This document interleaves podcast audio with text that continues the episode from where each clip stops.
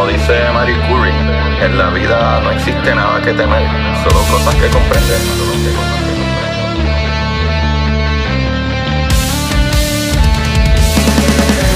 Recuerden correr y buscar la manera de aprender que más le divierta.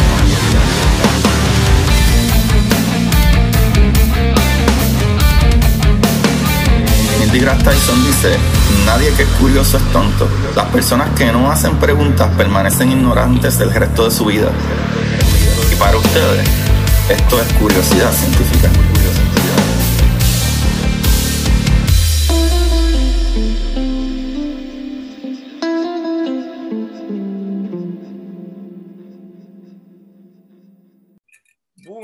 Curio de Curiosidad Científica. Bienvenidos sean todos a otro programa más de curiosidad. Que, ¿verdad? Como siempre, descubrimos cositas maravillosas del universo y, aparte, cositas maravillosas del universo, también muchas veces traigo personalidades maravillosas del universo.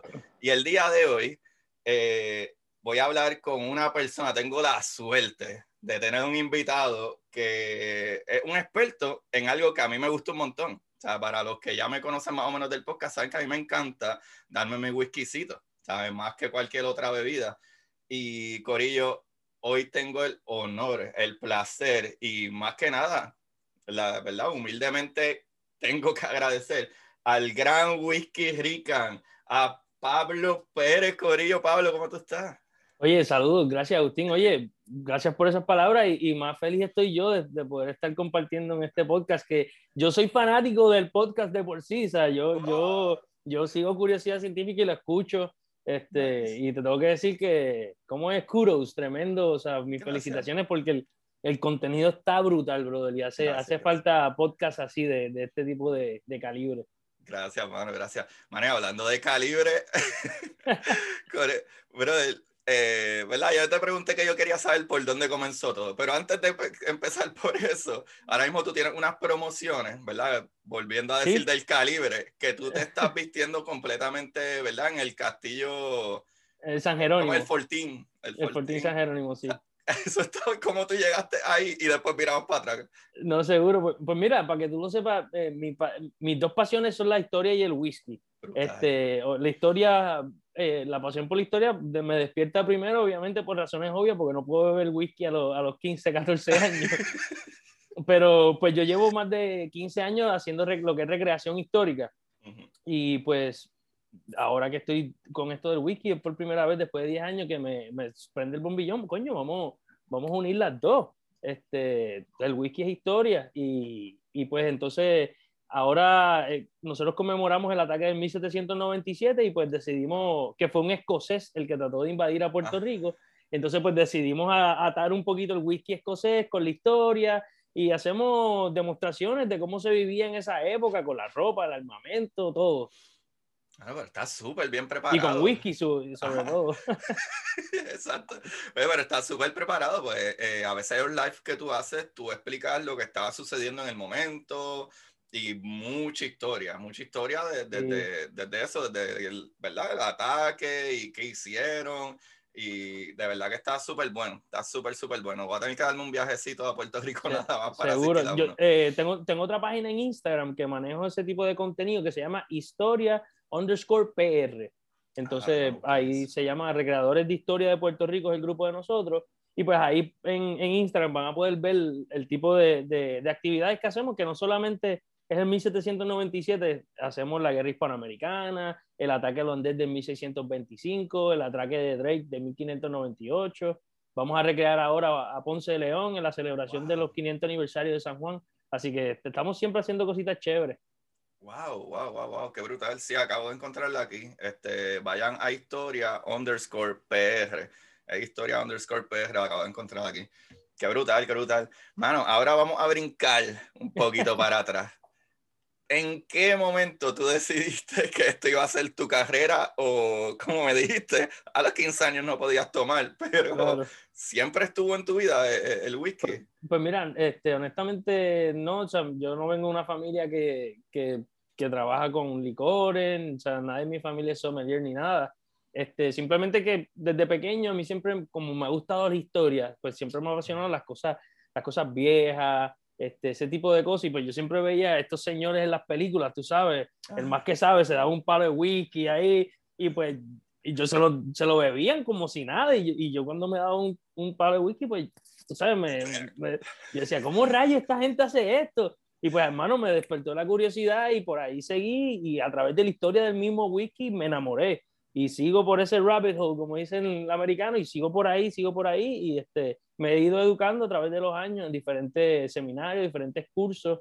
No hay una, no hay una academia como tal de whisky este, reconocida así como, como pasa con el vino, que, que están los sommeliers certificados de, de, vino y ese tipo de cosas. En el mundo del whisky no, no existe tal cosa todavía. Sí hay este, distintas organizaciones que se dedican a la educación del whisky, pero no, no, hay, no existe una certificación como tal.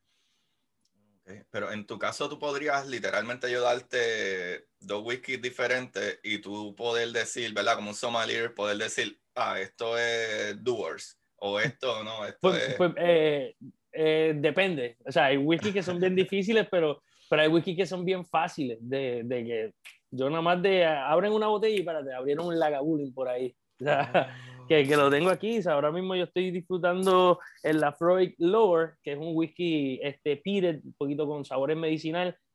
Y mano, se, se don, o sea, tú me das este, este, pues es que es como es tan único, pues tú me das esto, yo lo puedo sacar así. Ahora en los blends, pues un poquito más difícil, porque hay tanto. Y vamos a hablar de todo eso ya mismo. Sí, sí, sí. Sí, para que sepan, no se desesperen, Corillo. Vamos a hablar de la ciencia detrás del whisky. Así que ya mismo vamos allá, pero la historia está brutal, así que hay, hay, que, hay que empezar por la historia. So, sígueme contando, ya, ¿verdad? Este, ¿En qué momento después de que, aparte pues mira, que me encantaba la historia, te enchulaste? Pues entonces, el, el, yo estoy un día en casa y yo veía una botella de, está por ahí en algún lado, Di Balbeni, este, una destilería que se de, reconoce por hacer un whisky bien crafted, bien, bien hecho a mano y con mucha historia también. Y entonces, pues yo veía la botella y la etiqueta se veía como que bien plain, no se veía como bien flashy, con colores bien modernos ni nada, se veía bien como rústica, qué sé yo, viejita.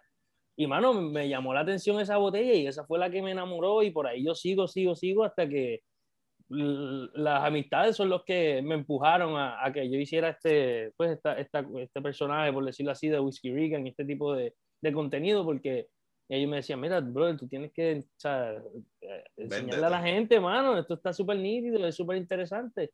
Y poco a poco este, tuve que, ¿cómo es? Recoger todo el, el, el courage, el coraje para hacerlo y, y, y me zumbé. Y gracias a Dios ha ido bien. Está nice, porque es que tú sabes un montón, porque no es la primera vez que yo te consumo en otros podcasts y obviamente en tu página, y incluso hasta de la manera que te lo tomas, que pues me, me di cuenta que yo pensaba que estos eran vasos de whisky. Y no te preocupes, que yo, yo, te voy a enviar, yo te, yo te voy a enviar uno, yo te, ya te vi con ese y te, te hace, sí, falta sí. Un, te hace falta un Glencairn, así sí, que yo me encargo de eso. Sí, yo vi, yo vi el, el, que a mí me encanta el whisky, eh, yo vi en Netflix, eh, a, había como un pequeño documental de, de whisky, este, Bella Mons o Bella algo, un nombre medio raro. Ok. Y que el, el, de la botellita azul, que digo, que viene como un cubito azul, ah, actually. Sí, sí, de Brooklyn. Ese, Brook, es ese mismo, ese mismo. Eh, que se escucha bien y todos estos nombres escoceses tienen pues unas una pronunciaciones porque es otro idioma, honestamente. Exacto, exacto. Bien rara, pero se dice Brooklady. Así, Brooklady. Y entonces, ese, ese whisky riquísimo, mano. Y el documental, ya sé cuál te refieres, que se, re, se dedica al, al, al, Master Distiller, lo resalta sí, la figura, uh -huh. y esa gente es otra cosa, de verdad. Sí, sí, pues, lo brutal con eso es cuando yo vi eso y veía que ellos tenían estas otras copitas que le meten la nariz hasta home, y yo, yo estoy haciendo algo mal. Sí. Pues, y eso, eso, eso, todo eso tiene una razón de ser y, y yendo al, al, aspecto científico detrás del, de la, del vaso, este, y lo mismo pasa en el laboratorio de ciencia, cada, este, pues, cada utensilio tiene su, cada instrumento tiene su propósito, o sea, tú no utilizas un beaker para las cosas que utiliza un Erlenmeyer Flask, tú sabes, o, o, qué sé yo, un graduated cylinder, un, distintas cosas. Pues lo mismo pasa con el whisky entonces, estos, estas copas que están, tienen una forma como de, de flor de tipo tulipán, así, Ajá. pues están hechas con esa barriguita que tiene abajo para poder encapsular los aromas. Cuando estamos tomando whisky en un vaso tradicional, eh, rock glass, scotch glass, whiskey glass, como le llamen, este, que las paredes son completamente para atrás y la boca es abierta, pues entonces los aromas se escapan muy rápido y, se diluyen con el aire en el, en el, ambiente y pues no vas a poder apreciar lo, lo que hay honestamente dentro del whisky. Qué brutal, no, O sea, no es que está mal, honestamente, muchas veces a mí me gusta servirme un, un, whisky en, en, el vasito tradicional y, y, tomármelo tipo cowboy, tú sabes, ahí llegué a casa y es el, me quiero dar un pan y, y, y me tomo y doy un cantazo en la mesa, págala. qué, qué, qué chévere, qué chévere, porque definitivamente hay una ciencia hasta para cómo tomarlo, ¿sabes? Y hace muchísimo sentido, de, de verdad, porque para los que no entendieron la explicación de él, es que el vaso es mucho más angosto arriba y más gordito abajo, eso es más difícil para que los gases escapen. Que, ¿verdad? A diferencia de todos los vasos que siempre ven en todas las películas, que es el clásico vaso casi square, por ponerlo así. Exacto. Sí, sí, sí. Está brutal, está brutal. Y, y, es que los aromas te abren todos los sentidos y eso es algo que es súper ridículo. O sea, eso tiene un propósito. Eh, y hablando de ese propósito, entonces yo creo que podemos ir, ¿verdad? Moviéndonos hacia esa dirección. De la historia de, del whisky. Yo leí en un momento que aparentemente las recetas originales eran como de China, algo así, después como que Escocia fue el que lo perfeccionó. Dime tú, que eres el explico. Pues mira, este, todo esto no, no es como tal que el, que el whisky se origina en Asia pero sí el proceso de destilación se origina en Asia y después a través de, los tiempos los musulmanes en el Medio Oriente adoptan ese, ese tipo de, proceso de, fabricar alcohol o, de, destilado, por decirlo así. ¿Qué pasa? Que lo, pues en Asia hay récords históricos de, procesos de que ya se estaba haciendo destilando alcohol para incluso para consumo o para algunos otros tipos de cosas. Pero en Arabia y en, el Medio Oriente, perdón, el, el, el, proceso de destilación estaba más destinado a los perfumes, al tipo de, a, la alquimia, por decirlo así. ¿Qué pasa? Que estos monjes irlandeses que van por, eh, a través del tiempo en su peregrinaje a Jerusalén o lo que sea, pues se topan con este, con esta, pues, este contraption, por decirlo así, esta, este artefacto, y ellos dicen, ¿qué es esto? Pues esto es un, y son palabras árabes, alambique, y esto oh, produce alcohol. entonces, pues, de ahí viene todas esas cositas, todas esas, eh, que son palabras árabes, entonces esos prefijos antes de la palabra que es conocido como al, pues alcohol, alambique, o sea, todos vienen de allá, ¿qué pasa? Se lo llevan a Irlanda y los irlandeses allí, ellos dijeron, espérate, olvídate del perfume, vamos a bebernos esto. Entonces, pues ellos empiezan ahí poco a poco y, no es, y, y le empiezan a llamar eh, Ishkeba. Ishkeba en el idioma nórdico gálico de allá eh, significa agua de vida. Eh, en latín le, se traducía aquavite, eh, en francés eau de vie, este, todas estas cosas. ¿Por qué? Porque no, no se podía tomar agua del, o sea, de, tu ah, pozo ni nada, el agua es mala. Este, además de que se utilizaba como un tipo de medicina también para la época, así que agua de vida, todo lo que, o sea, imagínate lo importante que era este líquido que, que lo ponían ahí con el agua, agua, y estaba el agua, pero esto es el agua de vida, está mejor. Está mejor, entonces la gente se da cuenta que si tú tomabas el agua, te estaba enfermaba, y si tú bebías whisky o vino o cerveza, pues no te enfermabas. Entonces, pues ahí poco a poco, no es hasta el 1494, un año después que descubren a Puerto Rico, que eh, eh, se encuentra el primer récord escrito de, de, de, whisky y es un, un, noble, un noble escocés, un noble, sí, escocés creo que o británico, no me acuerdo dónde era, que está haciendo una orden, este, es literalmente una lista de grocery list, lo que está, y es una orden para los ingredientes para poder hacer whisky en su casa o en el palacio o algo así. Wow, qué brutal, qué brutal. Y ahí me contestaste una de las preguntas que si se utilizaba como medicina. Pues sabes que muchas de estas cosas comienzan como que no, no, esto se creó primero para curar o mejorar no sé qué, y después se convirtió en...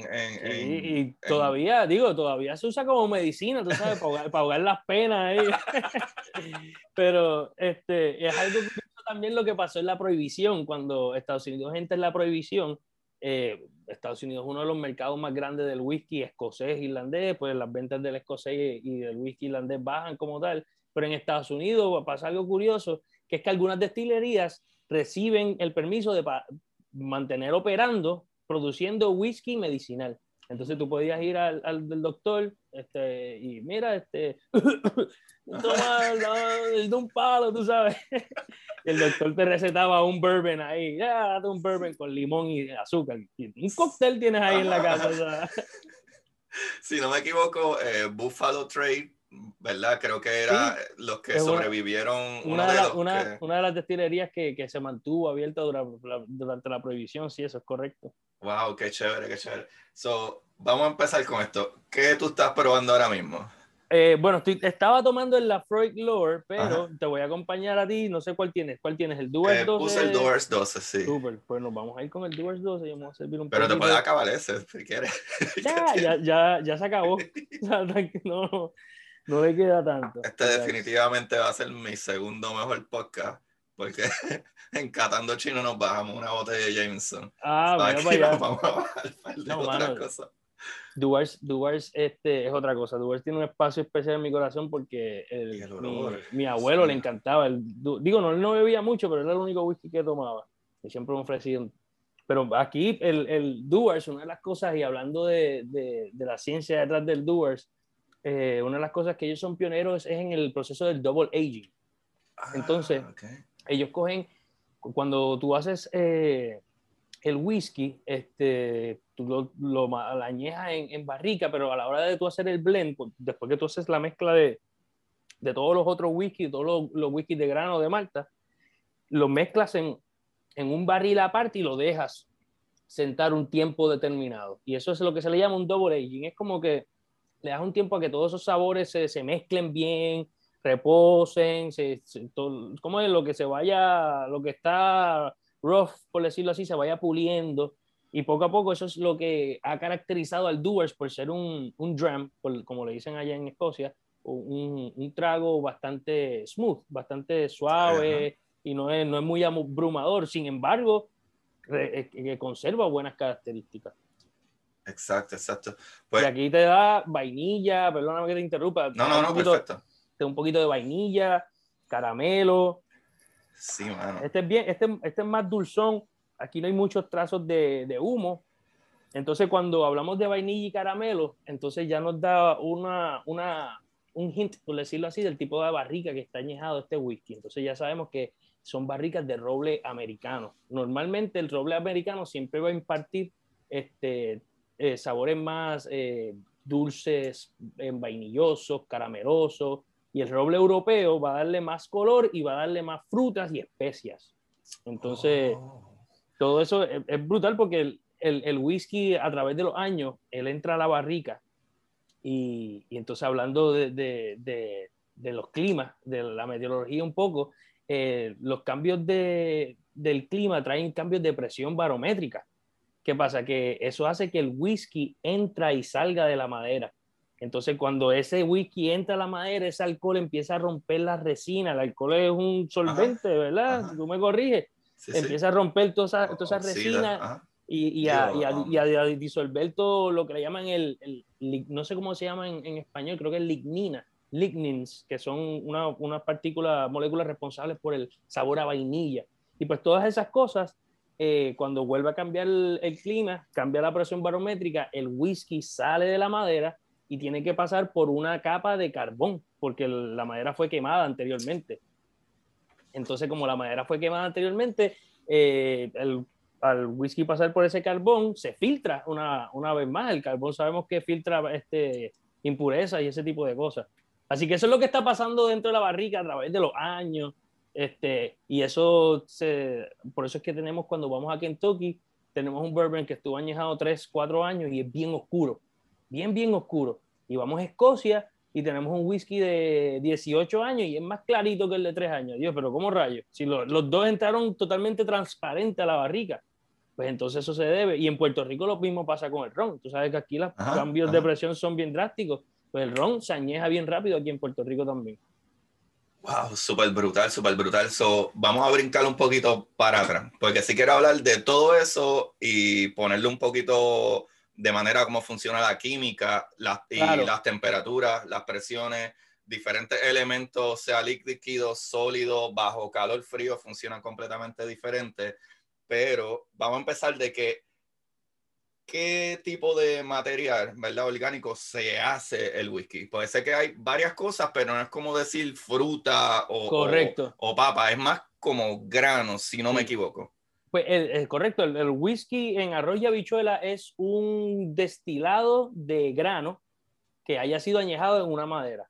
¿Qué tipo de grano? ¿Cuánto tiempo tú lo añejas? ¿En qué madera? Pues todo eso va a depender del país y dónde tú lo hagas. Ahora, este, los tres ingredientes básicos para tú poder hacer whisky eh, escocés, por decirlo así, es el agua, bien importante el agua. Y, esto pasa siempre que estas destilerías están cerca de ríos y como pasa en Kentucky, Kentucky, porque el bourbon de Kentucky es tan bueno y es porque hay piedra caliza, hay limestone y esa, esa, esa piedra eh, filtra el agua y le, y le añade minerales al agua. ¿Qué pasa? Que el agua que tenemos ya tiene unos sabores, ya tiene unos minerales y unas cosas que van a influir grandemente a la hora de, de hacer el whisky. Así que el agua, súper importante. Después que tenemos el agua, el grano. En el caso del whisky escocés es, el, la cebada, el barley. En, en, Estados Unidos utilizan más el maíz, utilizan el rye, pero siempre, siempre, siempre tiene que haber cebada malteada. Y vamos a hablar de todo eso porque dentro de la cebada malteada hay una enzima que es la responsable de poder romper los almidones y convertirlos en azúcares solubles en agua eh, para poder hacer alcohol. Entonces, pues después que tenemos ese grano, lo tercero mm, eh, importantísimo también es la levadura, que es el microorganismo unicelular que nos va a hacer, eh, que es responsable por producirnos el alcohol y dióxido de carbono. Todos sabemos cómo trabaja la, la levadura, que eh, ¿cómo es? Este, se come todo ese azúcar que tenemos en, en el bacterias, por si no lo sabían, Corea, son bacterias. Sí, son bacterias, eso mismo es lo que es. Eso es lo que pues, de ahí sacamos el pan, sacamos un montón de cosas. La levadura es bien importante. Y muchas de estas levaduras incluso son, eh, las mantienen bajo llave o bien guardadas porque son strains o pues, o como se dice, líneas de levadura de muchos, muchos años. En el caso de, de, Tennessee, Jack Daniels, por ejemplo, que es un sour mash whiskey, pues ahí hablamos de lo que es el, el, el por ejemplo, un sourdough bread se utiliza con una masa madre, que es una, una masa fermentada ya con levadura que tú reservas para iniciar la próxima fermentación. Pues lo mismo pasa con el whisky en los sour mash, que reservamos un poquito de ese mash que tenía ya esa levadura que estaba haciendo eh, alcohol y lo reservamos para kickstart, como quien dice, el próximo, el próximo batch de nuevo. Mm, Esos son los, los, tres, los tres ingredientes más importantes, el agua, el grano y la levadura. Eso es lo más importante para el whisky. Wow, eso está súper sorprendente. Eso tú me estás queriendo decir que básicamente cada, ¿verdad? Este, compañía de whisky, ellos, por ponerlo así, crean o crían su propio tipo de bacteria en específico como si fuera, ah, yo vendo chihuahuas de este color. y más nadie tiene los chihuahuas de este color. así es que funciona esto. Eh, sí, eh, no todas las destilerías, pero algunas sí. Este, hay muchas destilerías que, pues, por, por, por, costo eficiencia o por el tipo de whisky que producen o lo que sea, por razones que ellos quieren, pues a veces cambian de levadura o es bien raro que cambien, pero puede pasar. Pero sí, este, muchos de ellos guardan su, su, levadura y esa es su levadura, esa es la de ellos, secreta, nadie sabe cuál es. Wow, bro, es súper brutal. Entonces, con eso, pues ya tenemos esa primera parte, eh, lo ponemos a una temperatura, ¿verdad? Para activar todas esas cositas. Eso, eh, eh, es, ese, ese, ese grano, ese proceso se llama el malteo. Entonces, lo que es una, uno de los procesos más importantes del whisky, es algo que a mí me llama mucho la atención, el, tú tienes, para tú poder activar esa enzima, tú tienes que empezar a, tienes que engañar el grano en que está, está dentro de la tierra y que es hora de crecer. ¿Y cómo tú haces eso? Pues tienes que mojar el grano. Tú mojas el grano, el grano empieza a germinar un poco y la enzima empieza a romper los almidones y los convierte en azúcares. Ahora, ¿cómo tú haces eso? Pues, este, eh, ¿cómo tú paras eso? Perdóname, porque tienes que pararlo en algún momento, porque si no te sale una mata. Pues, ¿cómo tú paras eso? Pues, eh, revirtiendo el proceso con lo que empezamos. Y si lo mojamos, pues tenemos que secarlo. Y ahora lo secamos con calor indirecto. Se, se, se queman unos fuegos bajitos, temperatura bajita, tradicionalmente debajo de, de, de la cebada, en, uno, en, unos edificios que son diseñados para eso. Y en Escocia hay, no, hay, no hay muchos árboles, no hay, no hay muchos bosques. Así que, ¿qué madera ellos usan para poder este, quemar? Pues ellos tenían que utilizar lo que le llaman la turba o el pit moss, pit bog, que es Ah, literalmente de la, de la el tierra. suelo de la tierra. Sí. Es material orgánica descompuesta que se acumula a una, pues, más, más, más rápido de lo que se, de- se, se descompone. Y a, a- a medida que pasan los años se comprime Sí, por el peso. Ajá. por el peso. Cuatro, años, cuatro pies de turba equivalen más o menos como a 10.000 años de, de, de materia orgánica. Así que eso lo sacan, lo ponen a secar y eso es tradicionalmente con eso cocinan, con eso calientan la casa, con eso se, se ¿cómo es? maltean la cebada. Y, esa, y eso es lo que es esa, esa turba es, produce un olor bien peculiar y bien fuerte. Y eso es el, el responsable del, del smokiness que siempre encontramos en el whisky escocés. Y es algo Ajá. curioso porque se, el humo impregna en el grano y, y aguanta, el, eh, aguanta que mueran el grano, aguanta que lo fermenten, aguanta que lo destilen, aguanta 25, 30 años dentro de la barrica y como quiera después huele a ese mismo Ah. humo, a esa misma tierra que salió de ahí, de, de Escocia. Wow, loco, qué brutal. Sí. Es que quien quiera hacer cualquier cosa busca como sea para hacerlo. Está brutal que tú decías, ah, pues sabes que vamos a arrancar todo este canto de tierra Canto de Y tierra, lo lo, ponemos a secar y se lo lo prendemos fuego. utilizar para prender. Wow, na- yo no hubiese pensado en, bueno, pues vamos a quemar la tierra. Y O sea, es- si, no- va- si se ¿cómo seca, se puede quemar. Necesidad, la necesidad te, te impulsa a tomar medidas drásticas, muchas veces funcionan. Este, pues después que, después que malteamos el grano, tenemos que entonces eh, hacer- producir un mash. Y entonces tenemos que, eh, eh, perdóname, antes de producir el mash tenemos que moler el grano y, y- y separar la cáscara, todo ese tipo de cosas y dejar lo, lo que queremos. Después de eso le añadimos el agua y le añadimos la levadura. Y ahí empieza ese proceso de fermentación y eso básicamente estamos produciendo cerveza en este punto. Ujú. Ahí, y entonces es una fermentación abierta, pero, o sea, o sea, que, que no está tapada por, por, por una tapa literal. Ahora sí, la levadura produce una capa de dióxido de carbono, un foam. Entonces ese foam a- ayuda a preservar lo que se está fermentando abajo y a pesar de que una, una fermentación abierta, este, porque no está tapado como tal, sí tiene un, un- una capa, un layer que permite que otras cosas no entren y dañen la fermentación. Así que eso se, se produce en uno, uno- ¿cómo es? una, Como una tons, lo olla gigante, unas ollas de madera gigantescas. Ajá. Después que hacemos eso, tenemos que entonces eh, ir al, al proceso de, de destilado. Hola mía, que estamos Tranquilo, tranquilo. después ahí. Pues después No que, después que después que hacemos eso, tenemos que ir al proceso de destilado. ¿no? Y, y el destilado no es nada más que como un tipo de filtración. Estamos entonces eh, separando algunos líquidos que, que, que hierven y se convierten en gases a temperaturas distintas a otros líquidos. Pues, ¿qué pasa? Que el alcohol este, se evapora mucho más rápido que el agua. Pues vamos a calentar eso a una temperatura que, el al- que el vapor pueda, que el alcohol pueda evaporarse y eso estamos produciendo alcohol etílico en este, en este punto. Ujú.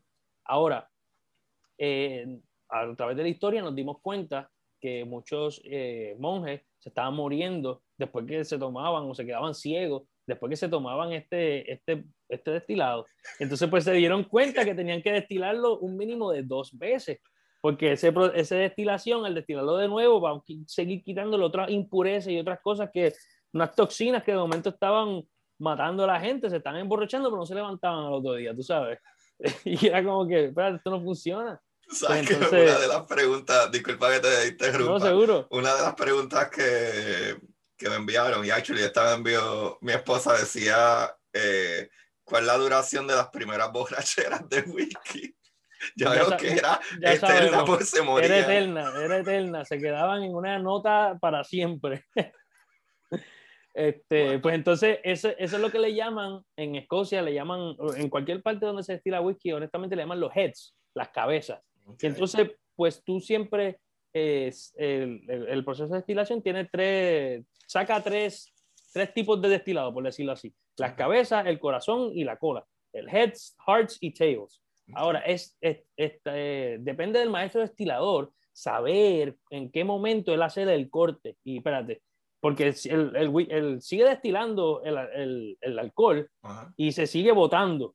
Eh, eso pasa por una cosa que se llama el Spirit Safe, que es literalmente una caja de fuerte donde hay una, una como una, ajá, como un, spigot así, algo que sale, donde sale una pluma, donde sale el alcohol, y él mueve hacia qué rotito él quiere que caiga.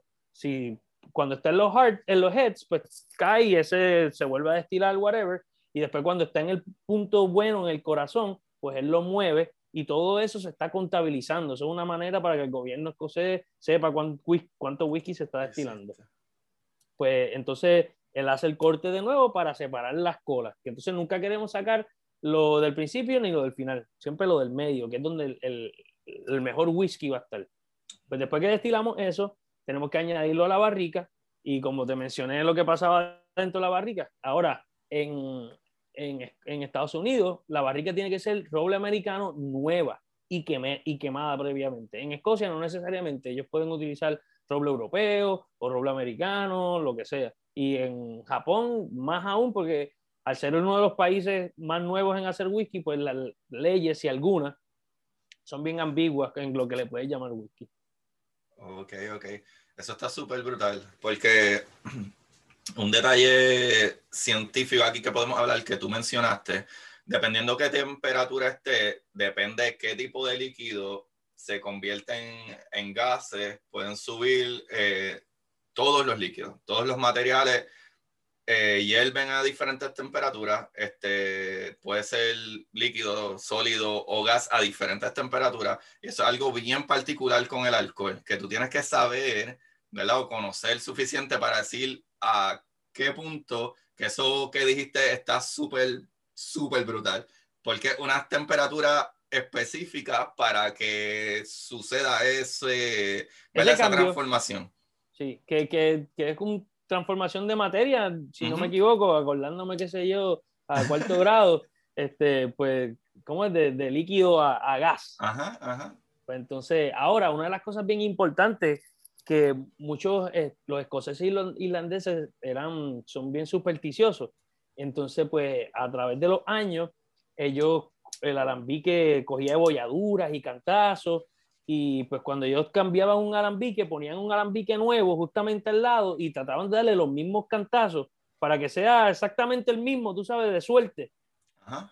Y ellos no sabían, y eso todo tiene un, un, un, un sentido científico, y es que cada esos, esos cambios de superficie dentro del alambique van a, afectar grandemente cómo va a destilarse el líquido. Este, mientras más eh, área de superficie, más surface area, el, el, gas tenga en contacto con el metal frío, pues la destilación va a ser distinta. Así que esas son cositas que pues, se, van descubriendo por accidente. Y además de que estos alambiques tienden a ser de cobre, así que ya las la, particularidades del cobre que, que, todos sabemos, es antibacterial y todo. Así que eh, todo eso tiene que ver grandemente en, en el, el, producto final. ¿Cómo? Espérate, espérate, espérate, espérate para atrás. Porque tú me acabas de volar la cabeza de nuevo. Que el cobre tiene capacidades antibacteriales. Correcto. Digo, este, o sea, eh, ayuda, ayuda a, evitar. evitar este, ese tipo de. Es mucho más fácil de limpiar. Este, de hecho, si no me equivoco, hay. Este, sí, todos los alambiques. todos los alambiques son, son, son de cobre. No sabía, Dios mío, qué poco yo sé, qué, qué brutal tenerte aquí. wow, me estás volando la cabeza, encanto. Wow, qué brutal, qué brutal, eso me encanta. Un ejemplo también que puedo traer con la cuestión de los elementos, que es lo que estaba escribiendo, es de los estados de la materia. O sea, tú puedes tener sólido, líquido, gas o plasma, y etcétera. Pero sí, por ejemplo, como si tú estás hablando del planeta Titán, digo, planeta no, la luna, Titán, que ¿verdad? una de las lunas de Saturno, allí hay lluvia y río y todo, pero es de metano.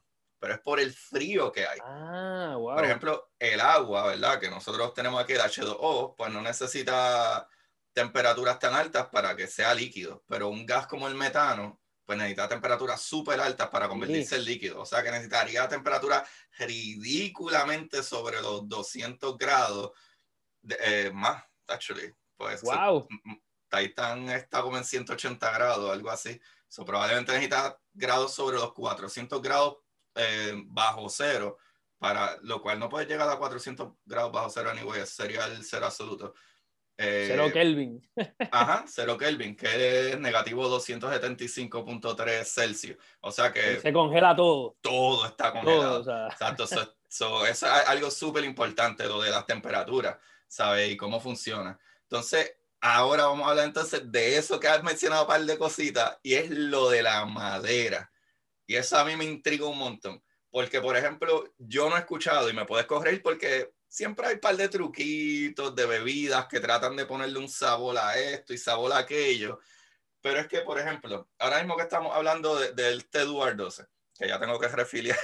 Sí, yo también. Este, esto tiene unos aromas como va, más de vainilla, más, más suavecitos, más dulzones, pero a esto no se le echa una fruta per se. Todos estos sabores vienen de las De la madera, de la madera, correcto. ¿Qué, ¿Qué, tuvo la madera anteriormente? Ahora yo te voy a enseñar un truquito. Vamos a hacer un experimento científico.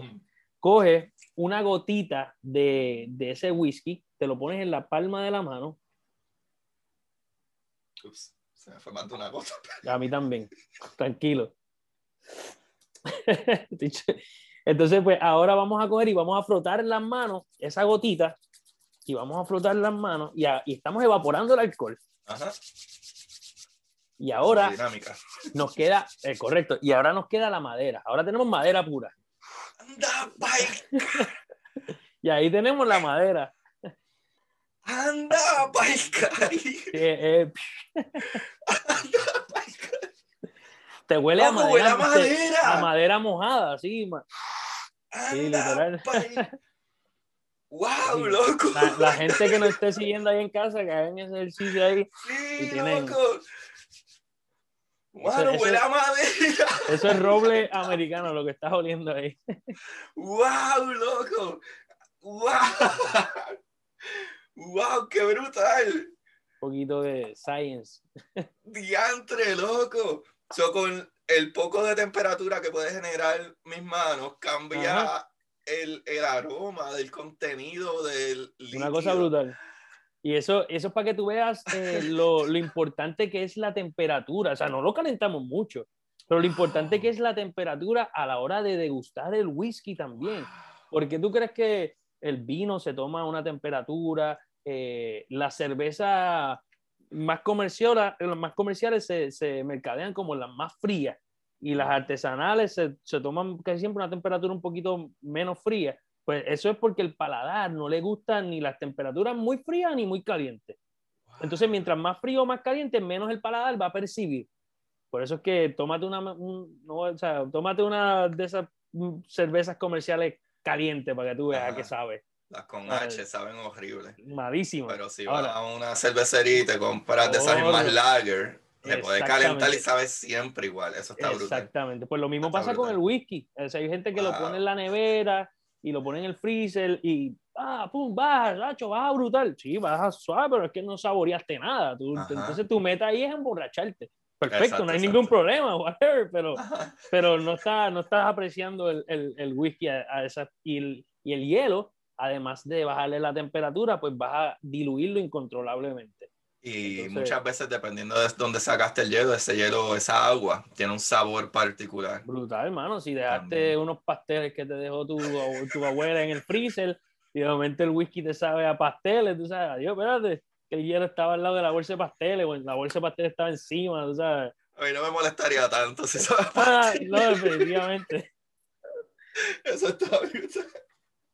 Wow, mano, me acabas de volar la cabeza porque sí huele, Corillo, todo el mundo. Vaya, póngase una gotita de whisky en la mano, frótese las manos y ese, ese chispito de temperatura que se crea brother, cambió el olor del, tipo de vainilla y todo lo que podía oler en el vaso a madera, literalmente huele a, madera. Al Como si, si metiera la cabeza dentro del barril. Brutal, brutal. Entonces, e, e, eso es algo súper chévere con eso que estamos hablando.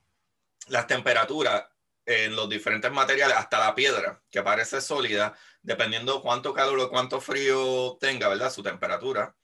Eh, puede, eh, ¿verdad? Estirarse, como contraerse, como ese tipo de cosas. Ya tú me dijiste anteriormente que dependiendo de la temperatura y los cambios climáticos, a veces eh, el whisky, ¿verdad? La madera se chupa ese whisky. Correcto. Y adquiere esos sabores y después lo suelta nuevamente. Y eso le va dando más o menos esos sabores. Pero entonces, la parte de quemar, ¿verdad? O, eh, por dentro, el barril.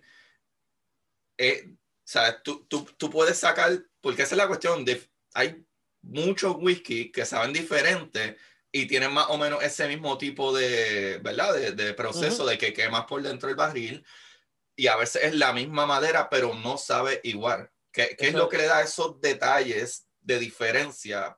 Pongamos en X Whisky que se utilizó un barril del mismo árbol y se quemó igual. ¿Por qué sabe diferente un whisky de otro? Que, y, ¿verdad? Y tú me vas a corregir, que yo sepa, los whisky no se le echa un poquito de caramelito y de no, No, ¿Qué, ¿Qué, es lo que hace que eso, ¿verdad? Que esa química funcione así.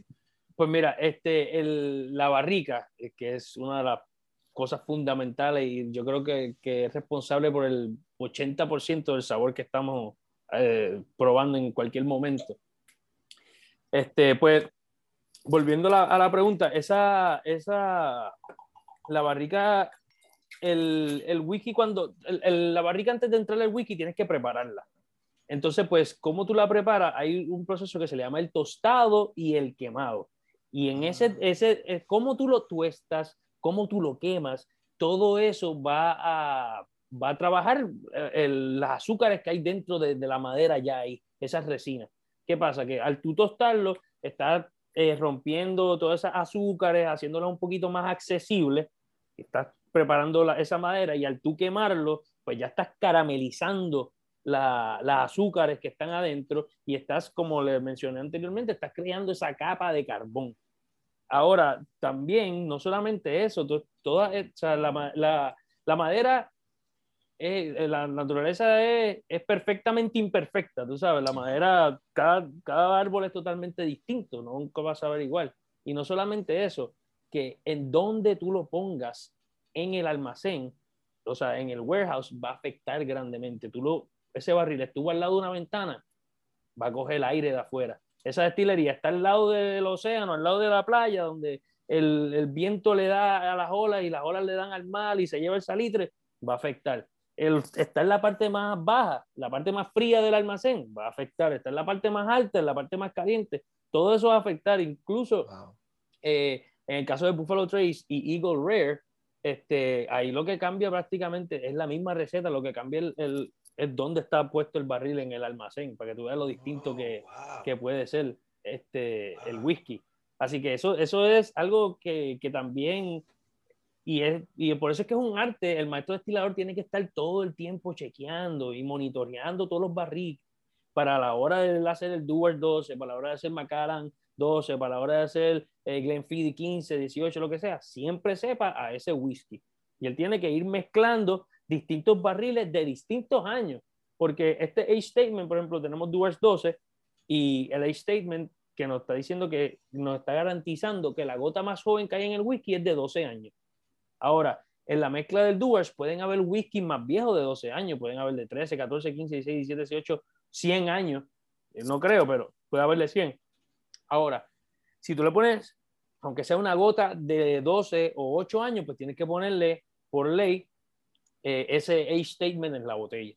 Oh, ok, esa era una pregunta súper brutal que te quería hacer y no sé por qué nunca me ha dado por googlearlo y buscarlo. Pero usualmente uno entiende como que, ah, tengo, por ejemplo, ahora mismo estamos bebiendo whisky de 12 años, básicamente todos los que tenemos. eh, literalmente el whisky del proceso que comienza a que termina, ¿está 12 años puesto ahí o es que el barril tiene más de 12 años o algo así? No, no, es que el, líquido estuvo ahí 12 años, por un mínimo de 12 años. Ahora, este, ahí hay distintos otros barriles, como te mencioné, de, de otra, de otra, pero literalmente el líquido, o sea, hay whiskies que yo he probado que son más viejos que yo que, o sea, que cuando yo los pruebo, y dices, ya, tú me estás diciendo que esto alguien lo estaba destilando y lo puso en el barril y yo todavía no estaba ni en los planes, tú sabes, yo, o sea, hace mucho, mucho tiempo. Wow, yo ni, había, yo ni había pensado en eso. Sí. Wow, eso está brutal, eso está brutal. Sí, es, ahora, muchos de estos wikis este, tienen distintos, distintas barricas, por ejemplo, en el caso de, de de un double cast, por decirlo así, que normalmente los double cast se refieren a un roble europeo y un roble americano, pues entonces pues ahí tenemos esa mezcla, pues, ahí tenemos un, barril que estuvo 12 años de roble europeo y otro barril de roble americano que estuvo 12 años también, y los mezclaron, hicieron, hicieron ese whisky.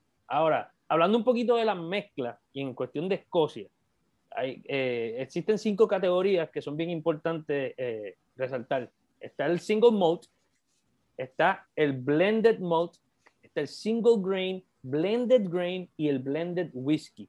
Ahora, ¿qué significa todas esas cosas? Pues para, para, que lo puedan entender eh, básico, cuando decimos single malt o single grain o blended algo, esas dos palabras no, no, están, no están juntas. O sea que single no está describiendo malt. O sea que single simplemente se refiere a uno, una destilería. Y malt se refiere a malt whisky, a que es 100% cebada malteada, con el proceso que hablamos ahorita. Ahora también tenemos los grain whiskies. Los grain whiskies es cuando utilizamos ya una mezcla de otros granos, que tradicionalmente es maíz, centeno, trigo. Este, pues eso, esos whiskies, cuando tú tienes dos single malts, o sea, un single malt de una destilería y un single malt de otra destilería, y los unes, pues ahí tú tienes un blended malt. Oh, eso es lo que significa el blended. Sigue siendo 100% cebada malteada, porque tiene la palabra malt.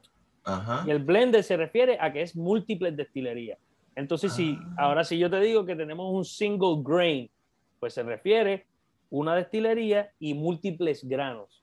Y entonces blended grain dos o más destilerías, múltiples destilerías y, múltiples granos. y entonces blended whisky es cuando coges uno de cada uno, cuando tienes de todo.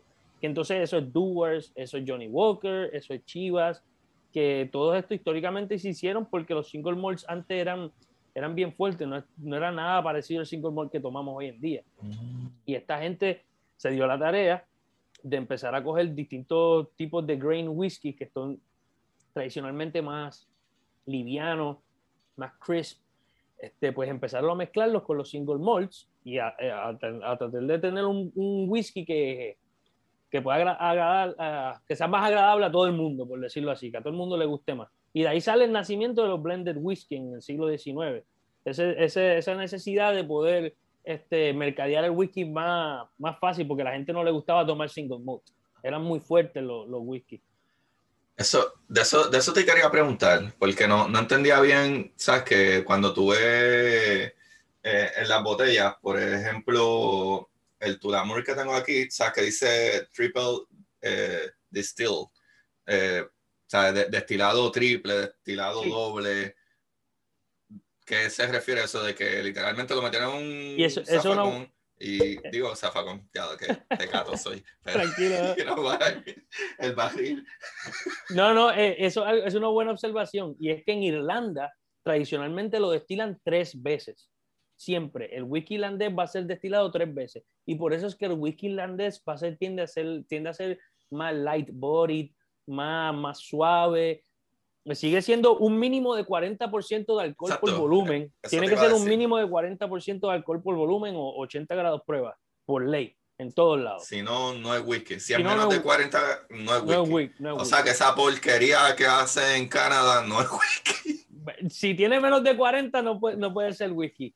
Y técnicamente, si tiene algún tipo de, de artificial flavoring, este, tampoco se le puede llamar whisky. Muchas veces se le llama whisky licor. Oh, le ponen abajo. Así que todo esto, esto estas botellas de destilerías que producen whisky, que a veces hacen honey, apple, todas estas cositas, eh, saben, si sepan buenas o malas, este, whatever, pero eh, no es técnicamente whisky porque tiene ya otro ingrediente. Whisky solamente puede ser con los tres ingredientes que te mencioné, que es agua, grano y, y, y cebada. Y Digo, y, el gist, la levadura. Y después obviamente la madera al final. Ve acá, so ya sabemos cuál es el mínimo en alcohol, no puede ser menos de 40. ¿Cuánto hay whisky que sean de 50% alcohol? Sí, sí, ah, eso ¿Cuál es, el top? Eso, no hay top que yo sepa. Este, no, no, no he visto. tal con 70%. lo que sí es que estos, estos whiskies, este, al momento de sacarlos de la barrica, el Master Distiller le añade agua para mm. bajarle el nivel de por ciento de alcohol.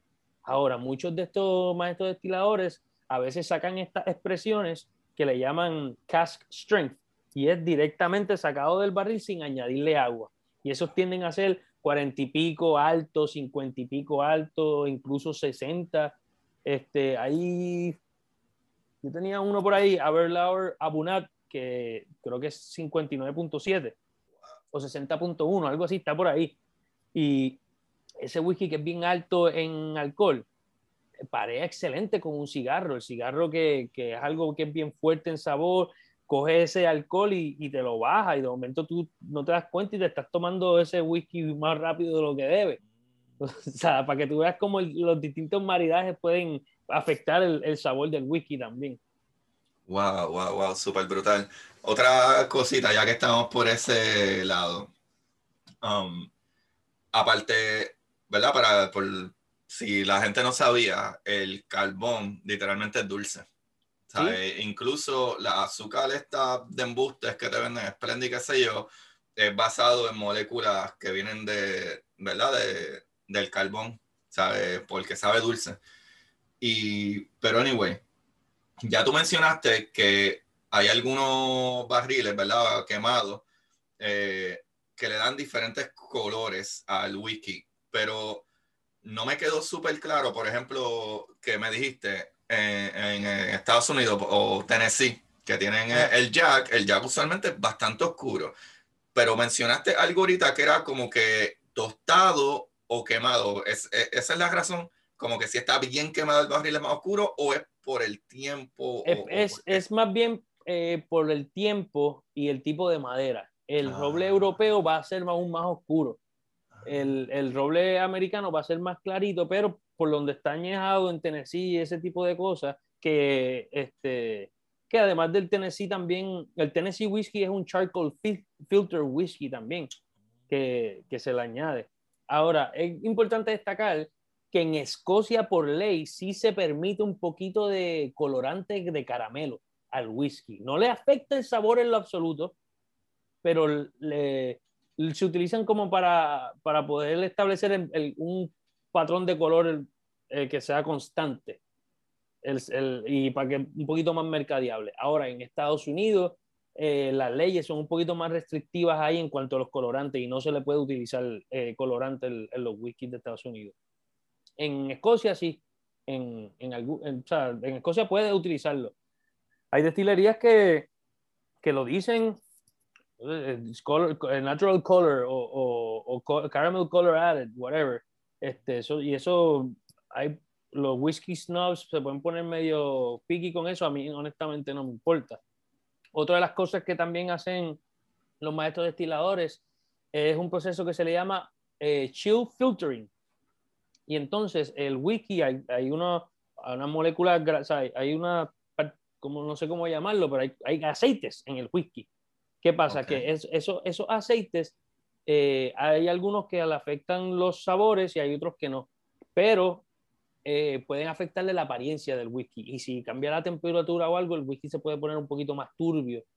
¿Qué pasa? Pues eh, muchos para poder controlar ese tipo de apariencia en el whisky hacen este proceso de chill filtering, que bajan la temperatura del whisky y lo pasan por unos filtros para poder este, atrapar esa, esas cosas este, aceitosas que están cambiándole el color al whisky. Aquí yo tengo, estos de acá arriba son eh, on-chill filtered. Eso, todos son on-chill filtered, o sea que es directamente como sale. son brutales. también. son claritos. Entonces, eh, hay uno que es más oscuro, pero todos los demás son bien claritos. Todos, o sea, muchos tienen 12 años y mira lo clarito que es. Wow. Este, para, para que veas, volviendo a lo que estábamos hablando ahorita, y, y, a veces la necesidad de ponerle un poquito de colorante para, para que sea más fácil para mercadearlo. Wow, wow, wow. Sí, porque incluso cuando yo compro de las dos o tres veces que he comprado el Belamore, ese, el de allá de, de Escocia, de lo del documental, es súper clarito. Es casi blanco, es casi blanco. Pero a mí me impresionó tan brutal que ellos mismos te recomiendan que le eches como un zip pequeñito de agua. Y la química está tan ridícula, pero tan ridícula, que obviamente yo lo huelo, me huele brutal, lo pruebo un poquito y sabe brutal y te llena el paladar, pero le echas un chispitito de agua, pues no le puedes echar hielo a ninguno de estos whisky, pero loco, le echas un chispitito de agua instantáneamente, tú obviamente el flujo del alcohol moviéndose en el vaso, pero cuando lo hueles y lo tomas, los sabores explotan, pero algo ridículo. Y lo brutal es que el whisky es casi claro. clarísimo, clarísimo. lleno de sabor. Sí, ridículamente. Se siente tan, tan, es que es sabroso. Aquí todo el mundo saca de entrar que es un alcohol. No, es, no, es mantequilloso, ese whisky es otra cosa. ese, y, y, y, esa es la isla favorita mía en toda Escocia a la hora de producir whisky, que se llama, la isla se llama Isla. Y una isla que, que, prácticamente el 95%, por no decir el 100%, de todo el mundo que vive ahí, de alguna manera u otra, su vida está relacionada al whisky. Y, mm. y, y, la turba que hay en esa isla eh, es bien, produce unos aromas bien fuertes, bien peculiares. bien y los, y, y, los whisky que son producidos de ahí tienden a ser bien ahumados, bien, bien, bien fuertes y densos en, en, en, en humo. Pero ese en particular es unpeated o sea que no fue malteado con turba. Sin embargo, yo no sé qué rayo ellos tienen un mago allá arriba o algo. Eso huele ahumado como quiera. Se siente un poquito, no sé si es que como está hecho en la misma destilería, coge algo del aire. Sí, pero se, siente, se siente, se siente. no tan... que ahora mismo el mismo Doers que me tomé no se siente casi y es mucho más oscuro. ni siquiera, es que la química está brutal, porque tú ves esto más oscuro, tú piensas que está más ahumado, tiene más carbón, el barril está más quemado, pero pruebas aquel que es casi blanco, es súper claro, y tú lo hueles y lo sientes en el paladar. Eso está La madera, todo está ahí. de hecho, ellos, ellos, son, ellos producen el whisky más ahumado del mundo. Esa misma destilería produce el Octomore, lo tengo por ahí, es el whisky más ahumado del mundo. Entonces lo, lo, lo, el ahumado se mide con, con, una molécula que se llaman fenoles. Entonces, pues lo, lo medimos con unos ppm, es, partes por millón de fenoles. Y entonces, para que tengan una idea, normalmente los whisky fluctúan entre 10 y 9, 15, 20 y algo. Un heavily peated puede ser 20 alto, 30. Estos son 60 esto es ultra heavily peated. Pero llega un punto que, que no, no, es como que vas por el otro lado. Entonces se pone bien ahumado, bien ahumado y llega un punto que el ahumado empieza como a decaer.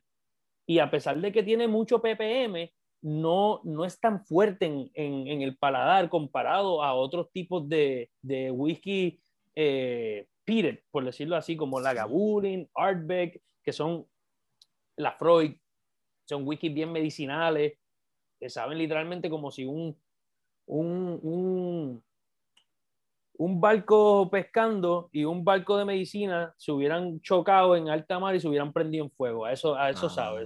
Eh, sabe a pescado, medicina y fuego. Una cosa bien rara. no me gusta el pescado. Ah, pero, ahí, sí, a mí sí. pero ahí yo no como. Bueno, es que también soy. Digo, no soy alérgico al pescado, pero soy alérgico a los crustáceos. Pero... Me, me, refiero como, es como unos sabores como marítimos, tipo alcoso, como salitre, ese tipo de, de, de, sabores. Por no decirle nota, porque nota es lo que te va a dar después de beber.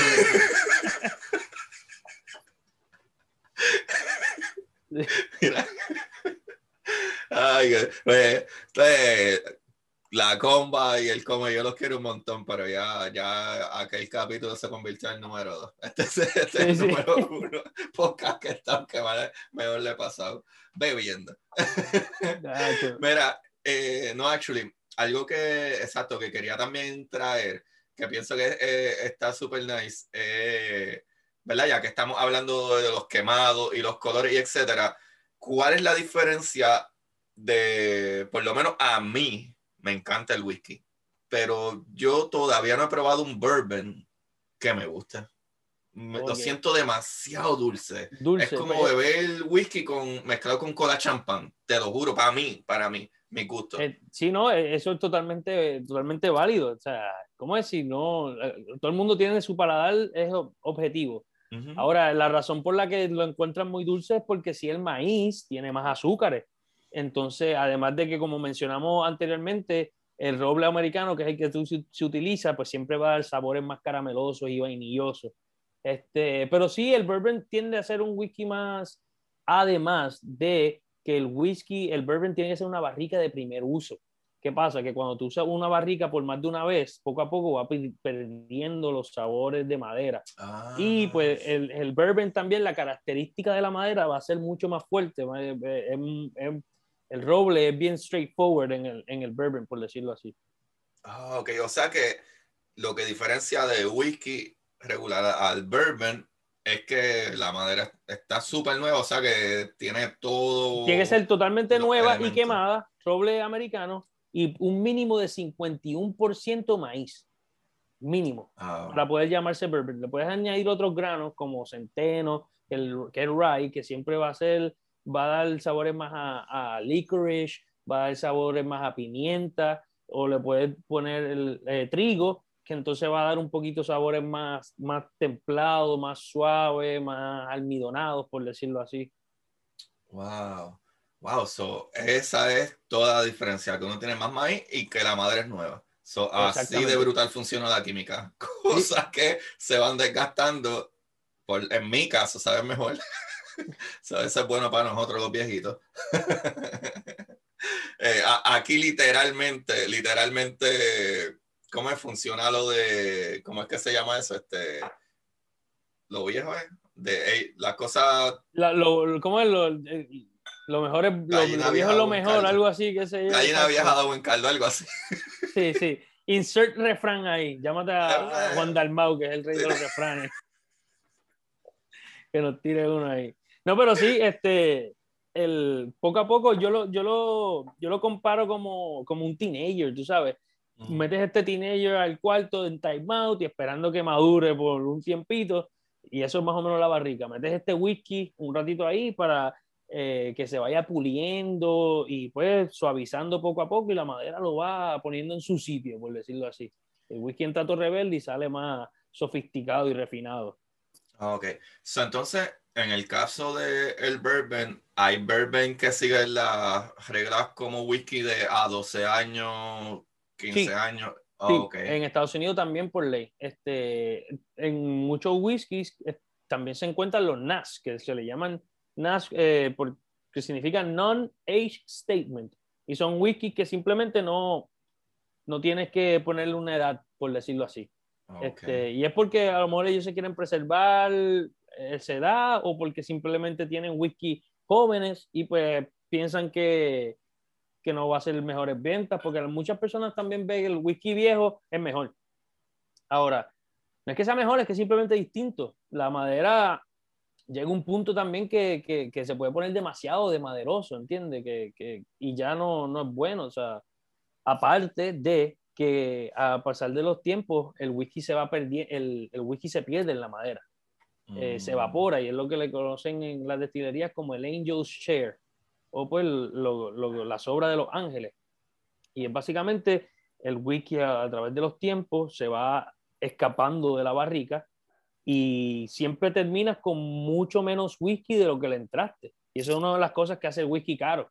Cuando tienes un whisky que estuvo veintipico años es porque ya ese whisky de, de, todo esto que le ponía, ahora cabe, o sea, ahora le pusiste, ahora tiene menos para sacar. Sí, sí, sí, para y, venderlo. Y, eso, exactamente, para vender. Y eso es uno de, la, de, los, de los retos que muchas destilerías se encuentran, que tienen, abro, quieres abrir una destilería nueva, perfecto, pues dale, la abro, pero tengo que esperar como ocho años en lo que se hace el whisky para poder venderlo. ¿entiendes? Sí, porque el whisky más básico es como ocho no, años. No, necesariamente, no necesariamente tú puedes hacer whisky de dos años, tres años, lo que tú quieras. Este, pero obviamente eh, la gente le gusta un poquito más, más viejo el whisky. Muchas de estas destilerías lo que hacen para sufragar los gastos en lo que se hace el whisky es hacer otros tipos de destilados. Mm. Vodka, ginebra, que no necesitan necesariamente añejarlo como tal este, incluso alcohol etílico para alcoholados o, para el COVID, tú sabes. Muchas sí, como las cervecerías hicieron en estos tiempos de COVID, que literalmente dijeron, bueno, no puedo traer gente aquí, puedo hacer la cerveza para vender que van a ensayar, pero no puedo abrir el sitio. So, ellos empezaron a hacer un montón de, alcohol? alcohol? para hacer hand sanitizer y esas cosas. Y históricamente esto se ha visto, no es la primera vez que pasa. En la Primera y la Segunda Guerra Mundial las destilerías también tuvieron que unirse en esfuerzos para poder ayudar a, a los esfuerzos de la guerra. Así que muchas destilerías se tuvieron que limitar el proceso de la manufactura de, de whisky y el poco whisky que hacían muchas veces iban para las tropas, en cuestión de Escocia también. en la Primera Guerra Mundial siempre parte de la ración era ron y, o, o, o, whisky, y en Rusia era vodka. O sea, que eso también, me imagino, perdón que te interrumpa. No, tranquilo, no. Eh, pero sí, también me imagino, aparte de que era lo único tipo fun que se podía hacer que era beber, también me imagino que era la única medida, porque ya para ese tiempo se entendía sobre, ¿verdad? Este, desinfectar las heridas. Claro, claro. Actually, en 1850, eh, este muchachito, este, ¿cómo es? era el nombre del Este, Listern, eh, ah, que era un cirujano, en, en 1850 le empezó a hacer cirugía, pero para aquel momento todavía no había este, esta cuestión. la cosa estéril, por decirlo así. Número uno, nadie conocía nada de esterilizar nada. Incluso, incluso para esos años, los 1800 o, y antes, era un privilegio tú tener tu delantar de operación y tú no lo lavabas. Porque mientras más sangre tenía, era más tu experiencia. exacto, ese, ese, es tu, tu accolades. Exacto. Aquí está todo mi, mi resumen, está aquí. Ah, exacto, literal, literal. Entonces está este muchachito Lister que empieza a decir, es que hay algo raro con, ¿verdad? con las cosas que suceden dentro de, de herida, eh, herida abierta, con herida cerrada, infecciones, tiene que haber algo. Y él fue el que empezó a mover las cositas en esa dirección. Pero algo más brutal todavía es que en esos tiempos no existía, este, eh, ¿verdad? Para adormecerte. O sea, que no existía anestesia. O sea que tú tenías eh, varias opciones, pero el alcohol era una de las peores porque no sabían cómo la gente iba a reaccionar en la operación. Se ponían agresivos y X, oye, e incluso se utilizaba la cocaína en aquel tiempo y diferentes otros métodos como para tratar de pero el método más funcional era tener 10 personas que agarraran a este tipo para picarle la pierna. Ese era el mejor método. la gente básicamente empezaba a morir. No, definitivo. Perdona que te interrumpa, pero una de las cosas que también el, el, whisky o el alcohol hace en el cuerpo es que la, eh, la sangre se pone un poquito más líquida, más, más aguada. Entonces se sangran más. Por eso es que no es recomendable hacerte un tatuaje cuando estás borracho. El tipo a lo mejor no va a poder ver bien lo que está haciendo o algo así. Pero sí, el, el, date, un, date una buena, ¿cómo es? Una buena borrachera que de momento terminas con algo cortado aquí, algo así, y sale eso, abre como una pluma. eso también, eso también tenía que ver mucho a la hora de, de, pues, emborrachar al paciente para, para amputarle la pierna. yo me imagino que para la Primera Guerra Mundial, ¿verdad? 1911, por ahí, eh, me imagino que mucha gente era entre el licor para que los muchachos la pasaran de lo poco bien, porque no había Netflix. Sí, para subirle el moral, definitivo. Exacto. Pues la otra parte era alcohol para heridas y eso. Pues ya como para 1890 por ahí, ya todo el mundo había empezado a, adoptar. A lavar las cosas, a lavar las cosas. Eh, mano, y eso está brutal. Ese, ese muchacho estuvo años. Y lo brutal es que lo antiséptico que él creó, todavía al sol de hoy, casi seguro que la mayor parte de las personas lo tienen en su casa. y es que tú usas Listerine, porque es de ah. John Lister. Mira para allá, bro, me volaste la cabeza. Yo uso eso todas las mañanas. Hay un libro súper bueno de, de... Mano, qué cosa. Listerine. Ajá, Listerine, por Lister. Eh, eh, John Lister que era este cirujano y lo que en aquel tiempo tú comprabas cuerpos de muertos para tu operar y hacer experimentos. Sí, y, para jugar, a jugar a doctor. Jugar a doctor. Pero él, él, empezó con eso, él empezó contra, vamos a lavarnos las manos, porque en aquel tiempo, en los 1800, literalmente tú ibas, hacía una autopsia y de ahí brincaba a... Ya comerte un pollo frito con las manos. También, también tipo ahí comiéndose el pollo frito con el cadáver y de la sangre. Y, ¿sabes? No había nada de guantes ni nada. Y después tuvimos de hacer una autopsia a, a, una mujer que estaba eh, dando, a luz. Y de ahí a operar al tipo que le dolía el estómago. ¿Sabes? Todo eso estaba mezclado. De un muerto. ajá, todo eso estaba mezclado. Eso es normal. Eso, hay archivos de eso. Que hay un libro bien brutal de, de Fitzpatrick, se llama ella no me acuerdo el nombre de ella, que se llama The Butchery Art, o sea, el arte del ah. carnicero. Ese libro está ridículamente bueno. Y habla de, de, todos los archivos y todo esto de, de Lister. Y, y, cuando, ¿sabes? A mí me voló la cabeza eso. Pero está brutal que todavía el sol de hoy, de 2800, este muchacho todavía yo tengo algo en mi baño que es de él, de Lister. Sí, literal, ese mismo te iba a decir. Yo creo que todo el mundo tiene, no todo el mundo, pero un gran por ciento de la gente tiene que haber tenido en su casa Listerine full. Eso está brutal. Qué loco. Bueno, me volaste la cabeza y no sabía eso. Y, sí, sí, no, bueno, eso está súper brutal. O sea, yo imagino que sí, que, que las primeras guerras y la segunda y todo eso, imagino que la industria de whisky y toda esta gente, entre el alcohol para poder ¿verdad? Antiséptico para heridas y subir la moral. O ponerlos bravos para que vayan a dispararse frente a... sí, por lo menos que no, no, le importe mucho lo que está pasando. Sí, exacto. Déjame darme esto que tengo aquí. Para entonces, ya tú estás probando el Tudamore, me dijiste, ¿verdad? Sí, yo estoy probando el Tudamore Dew, que es riquísimo, mano. Este es un whisky irlandés. Entonces, en la botellita, si mira, le miras por el lado, puedes ver uno, una, una, como uno, un dibujo de unos alambiques. Entonces, esos son unos Swan Next Pot Stills. Entonces, curiosamente, hablando de Irlanda y Escocia, notamos que en, en, en, esta botella está escrito whisky con E y en la otra está escrito whisky con Y. Entonces, ¿por qué? Este, pues resulta que en el siglo XIX un irlandés se llamaba Aeneas Coffee y él se inventó un tipo de alambique continuo y se le llama el Coffee Still, este, por su apellido. ¿Qué pasa? Que él, él, lo trató de promover en Irlanda, en Irlanda no lo quisieron adoptar y en Escocia sí lo adoptaron para la manufactura de los whiskies de grano, porque lo hacía más costo eficiente y, era una destilación continua, no tenías que hacerlo por batches, como quien dice, era todo el tiempo le, le añadías al, este, ¿cómo es? El fermentado y seguía destilando todo el tiempo. ¿Qué pasa? Que los, los escoceses se ganó el provecho de eso y los irlandeses lo vieron como que ellos estaban pues prostituyendo el whisky, ¿no? Ese no es el whisky, así no se hace, tiene que ser así. Así que ellos para poder distinguir, distinguirse en el mercado, le añadieron una E al whisky. Oh. Así que eh, originalmente siempre se escribió con Y, después los irlandeses, pues, después de esa invención y la adopción de los escoceses, ellos le añaden la E para distinguirlo ¿Qué pasa? Que en Estados Unidos tradicionalmente se escribe con E también. Y en, en Canadá se escribe con Y, tradicionalmente. No siempre, pero casi siempre. ¿Qué pasa? Eso se debe a la historia de, la, de las inmigraciones. En Estados Unidos, eh, por, la, por, la, hambruna irlandesa, muchas familias irlandesas viajaron a Estados Unidos y con ellas trajeron el proceso de la destilación y se empezó a hacer bourbon y a, a proliferar el tipo de, ese tipo de, de whisky. Y pues conservan la E. Y en Canadá, al ser ya una colonia de Gran Bretaña y después posteriormente lo que son, este, muchos escoceses viajaban allí y el proceso de destilado era más, eh, a la par a la forma escocesa.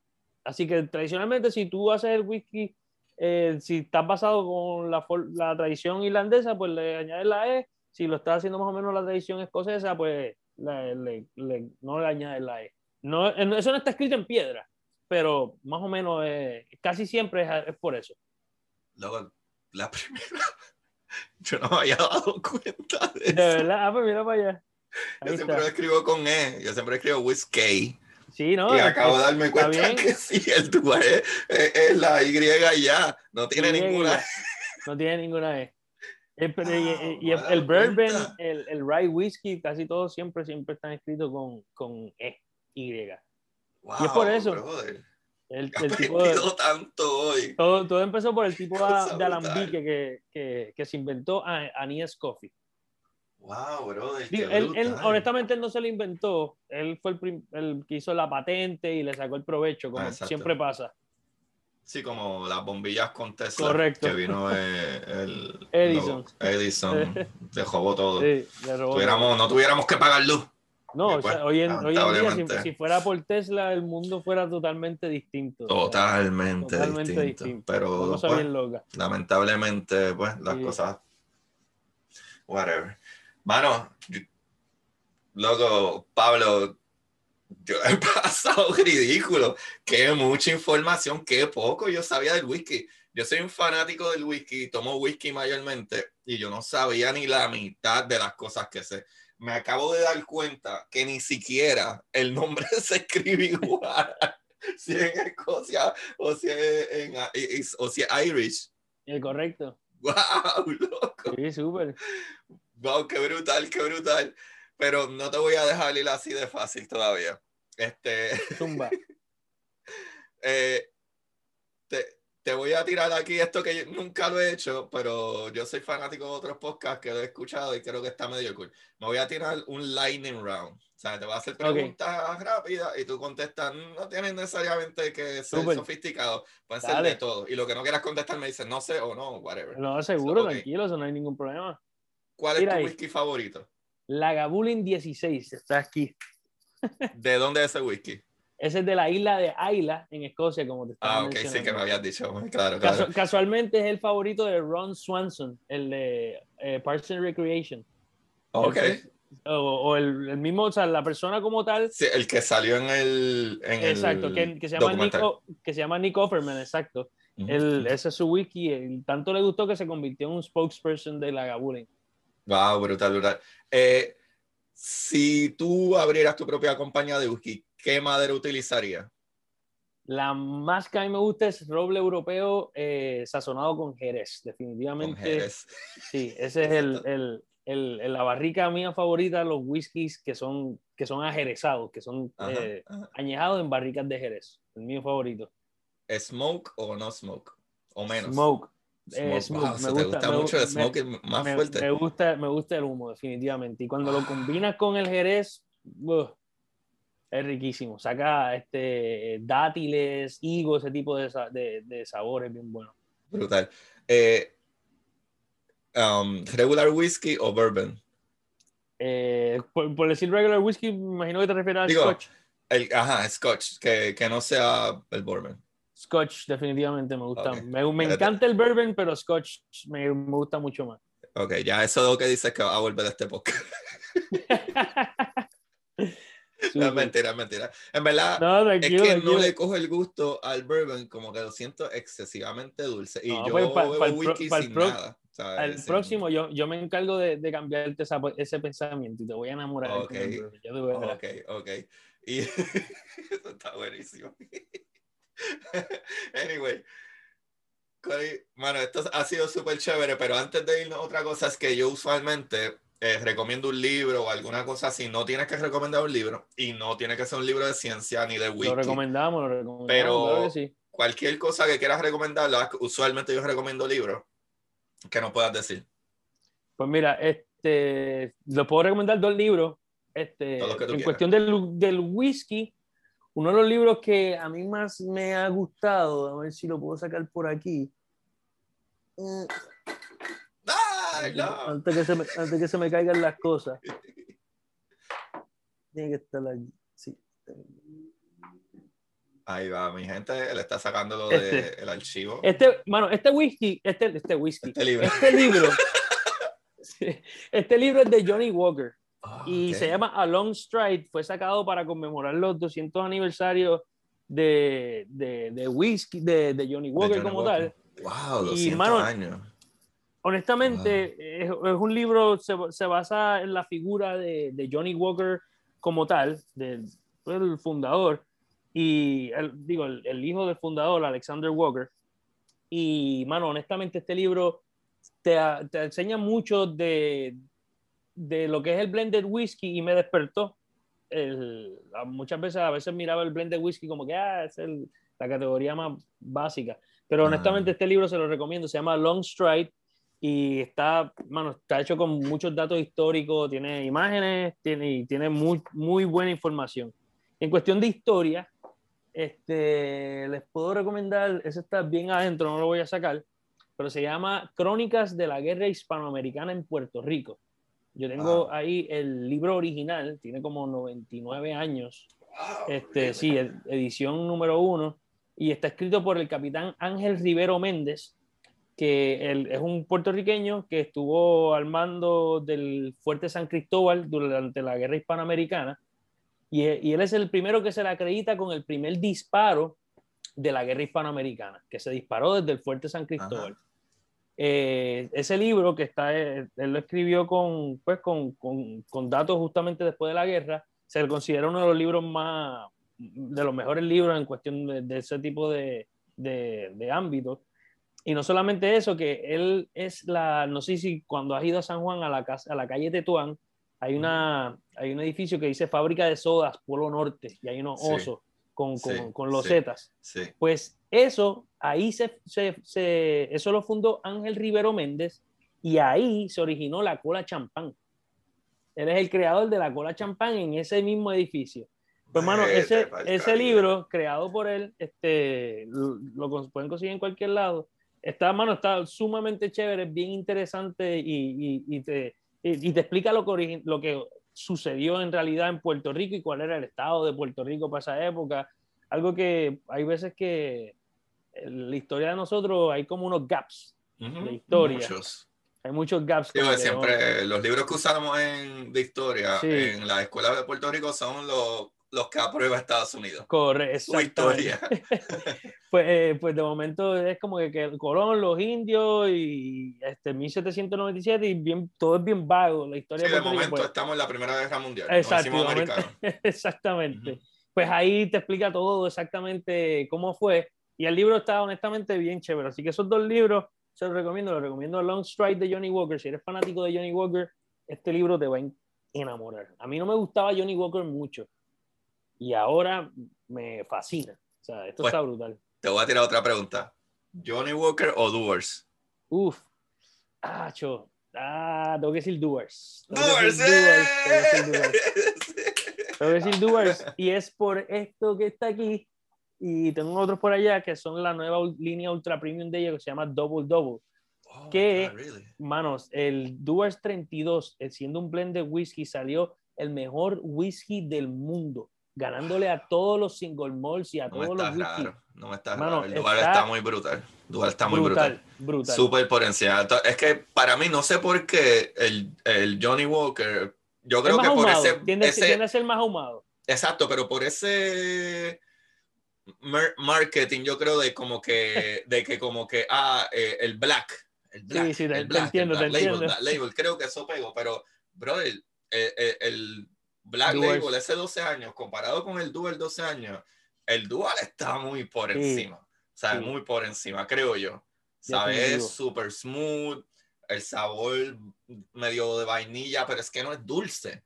Es Es, riquísimo. No, es bien bueno, es bien no bueno. sé, no sé. Ahora, Johnny Walker tiene tremendos productos también. Claro, El- claro, el, el claro. Blue Label Legend. Tiene 38. mucha más variedad también. Tiene un montón de. Sí, de- tiene, de- ellos de ti- bueno, ellos son los reyes del mercadeo. Sí, sí, sí, honestamente, sí, sí. en cuestión del whisky, eso hay que. El sombrero, Sí, sí, sí, ellos. definitivo. Brutal, brutal. Brother, brutal. Pues en mi caso, yo tengo aquí un par de libritos, pero eh, ya yo he hablado del libro de Richard Feynman. Está usted de broma, señor Feynman. Es literalmente la historia de, de Richard Feynman, famoso físico, eh, físico teórico. Eh, un libro que estoy leyendo me está volando la cabeza, pero antes de leer ese libro tienen que leer este libro, que lo escribí yo. Ah, Curiosidad científica, el universo en arroz con habichuela, para que entiendan entonces Beyond Weird de Philip Ball, que es este, Why Everything You Thought You Knew About Quantum Physics is Different. Este libro me está rompiendo la cabeza en canto. Sí, man. Mira, pero espérate, ¿dónde, ¿dónde, puedo conseguir ese libro, brother? Eh, que me das tu dirección y te va a llegar. No, ya te, pues brutal, hermano, me encantaría leerlo, brutal. Sí, sí, sí. So, si quieren, si quieren introducirse más a, a la física, pero explicada, mira, como lo dice aquí mismo, mira, arroz con habichuela. habichuela súper. Arroz con habichuela. Eh, pues vayan a Amazon en curiosidad, eh, curiosidad científica, eh, el universo en arroz con habichuela, o escriben mi nombre y va a aparecer pero literalmente este librito de los que le están enchulados de, de la física cuántica tienen que leer ese librito de Beyond Weird. De está, estado, estado, ¿cómo es? Últimamente me ha, me ha, interesado mucho ese tipo de, de física, la encuentro súper interesante, súper difícil de entender a veces, hermano, o sea, y, a ver, ¿sabes que una de las cosas que más me interesa? Que, que, la, que, que la física a veces es como que bien straightforward. O sea, ellos, o sea, es lo que es. Es que lo que, lo que pasa es que nosotros, no sé si entre principios que nos enseñan nuestros padres y de, que si religión, por qué cosas las cosas, después de eso empieza a aprender y empieza a aprender cosas como por ejemplo, un ejemplo que puedo dar súper fácil. Cuando tú empiezas a aprender de física, empiezas a ver las cosas un poquito diferentes, pero cuando aprendes eh, física suficiente que puede decir lo necesario, que puede aprender leyendo un solo libro, puede aprenderla. Eh, uno empieza a cambiar la manera de, ver de casi todo. Eh, el ejemplo perfecto que puedo dar, por ejemplo, cuando alguien va súper rápido y choca y se mata, todo el mundo dice, ah, se mató porque iba bien rápido tú no te mataste porque ibas bien rápido. Tú te mataste porque la desaceleración fue muy rápida. correcto. ¿Sabes? Por ejemplo, yo te puedo preguntar a ti, ¿podemos caminar sobre agua? Si va muy rápido, sí, maybe. Es más sencillo que esa la respuesta. Mira para allá. Y hablamos de eso durante el podcast. Ah, no, si no eres soluble en agua, me imagino, ¿será? El estado de la materia. Ah. Si tú tienes el agua congelada, ¿es agua? Es agua. pero tú caminas sobre ella. Tú caminas sobre agua. Estás así, caminando así, sobre así, se, así se pobló Norteamérica completa por el, el puente de, de hielo. exacto. So, Caminando sobre pues, agua. Pues, exacto, so, no es difícil.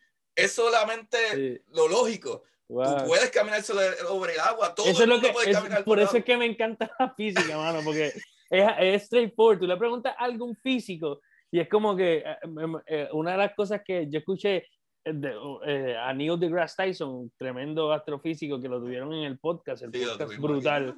Este, pero una de las cosas que él dice, pregúntale a, a un físico cuál es la mejor eh, dieta y él te va a contestar, consume menos calorías de las que coma. Ya, Ajá, ya, ya, olvídate de eso. Ajá. O sea, haz esa ecuación, haz todo lo que tú tengas que hacer para que eso pase.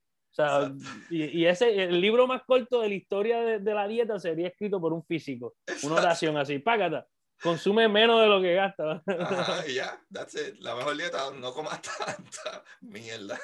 Literal. Pero está brutal, está brutal. Por eso digo, como, es que la gente se vuelve un poco loca cuando habla, ah, es que yo soy malo en matemáticas. Loco, todo el tiempo nosotros estamos haciendo matemáticas. Ahora mismo, tú puedes hacer, déjame ver a ver si no rompo algo. Pero, por ejemplo, yo puedo tener esta toalla y yo puedo calcular en segundos, yo estoy haciendo un cálculo. Lo que es que no lo estoy escribiendo. Claro. Igual que cuando voy a dar un paso, un escalón, igual que si me tiran una bola, igual que todo el tiempo tú estás calculando velocidad, distancia, y todo eso pasa en segundos. Lo que es que no Mira lo pones para en allá, papel. mano. Para allá. Lo que es que no lo pones en papel, pero Sí, tú estás coordinando tu mano con el Ajá. ojo, o sea, estás estás coordinando inte- por dónde va, para dónde va la, la velocidad. anticipando una viaja. trayectoria, o sea, de, esto. o sea. Todo el tiempo tú estás haciendo esto. Lo que es que no lo pones en papel. Y lo brutal de la física es que te abre el cerebro a cosas lógicas. Por ejemplo, cuando tú estabas hablando de la cantidad de las moléculas que hay en, en ciertos líquidos, en la misma materia, etcétera, uno como, como nosotros todo lo que vemos es materia bariónica, o sea, materia visible, tú, yo, el café, este, este whisky, materia bariónica, no pensamos en qué se compone esto, que es un nivel mucho más básico, que es molecular. Pero más abajo de molecular está el átomo, ¿verdad? El átomo que se une y más de un átomo que se une es una molécula. Claro. Pero ¿qué sucede? El átomo, los átomos, el tamaño de un átomo es a nivel de nanómetro. Y un nanómetro es una mil millonésima parte de un metro. O sea que eso es sí, sí. ridículamente pequeño. Pero de las cosas que se compone ese átomo es en femtómetro, que son mil billonésimas partes de un metro. Pero todo eso junto, ¿verdad? E, e, esas partículas fundamentales, electrones, protones, neutrones, que a, su vez están compuestos de quarks, son más pequeños todavía. se unen y crean un átomo y ese átomo se une con otro átomo y crea una molécula y esas moléculas se unen y crean eh, unas células, proteínas, etcétera, y estamos tú y yo. Lo que es que es bien difícil para uno visualizar algo tan pequeño. Por eso es que yo creo que hay, un universo dentro de nosotros. Cuando tú miras a ver, o sea, ridículo. Y yo creo que ese es el problema que la gente. Y, y ese, y ese, y ese perdona que te interrumpa, pero ese espacio que hay entre átomos, que, o sea, energía, todo eso es energía. Y, el átomo es básicamente hueco. Nosotros estamos compuestos de cosas que son huecas, pero huecas, las fuerzas, ¿verdad? Que hacen el bonding, la unión de esos diferentes átomos es tan fuerte, ¿verdad? En el caso de la fuerza nuclear eh, fuerte. Que son fuerzas electromagnéticas, si no me equivoco. La fuerza, magnética es la que une la materia un poco más grande. Pero a nivel, por ejemplo, en el núcleo del átomo, lo que une los protones, en ese núcleo es la fuerza nuclear fuerte, que es una fuerza que es bien cortita en distancia que llega, pero es súper fuerte. Es tan fuerte que si tú tratas de separar dos quarks, ¿verdad? Que son los que crean los protones, es tan fuerte que si lograras separarlo, ellos crean de la nada, out of nowhere, nadie sabe por qué, crean otro quark, porque no pueden estar solos. Exacto, sí. De la nada, la fuerza de whatever crean de la nada. Y siempre van a haber más de un quark juntos. Nunca hemos visto más de un quark mm, juntos. Y tres quarks juntos, es verdad, un quark up y no, dos quark up y un quark down es un proton. Y un proton que es de carga positiva se encuentra con un electrón que es de carga negativa y se unen y ya ahí tú tienes, ¿verdad? Añadiendo un, neutrón, pues ya el átomo, un átomo. Y el átomo de hidrógeno. El más básico. El más básico, que, pues, que contiene un protón. y de ahí se siguen uniendo ese, ese, núcleo y puedes tener dos protones. Ya tú tienes helio, se siguen uniendo y tiene ocho protones, tiene oxígeno, se siguen uniendo y tiene 26. Eh, y tiene hierro. ¿Sabes? So, así poco a poco.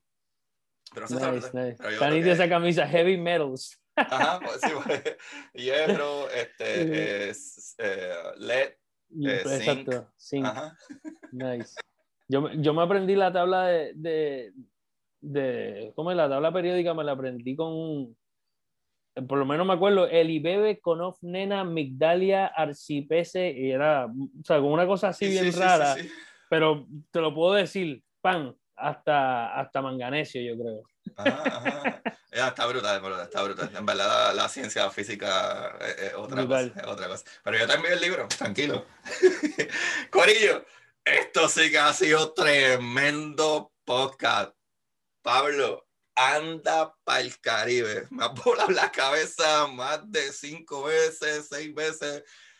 Hemos hablado de ciencia, hemos hablado de licores, eh, la hemos pasado brutal. Brutal. Lo único que me queda es que me des tus redes antes de irte para que la gente, Corillo, tú, todo el mundo tiene que seguir a, a, a Pablo, ¿sabes? A, The Whiskey Rican.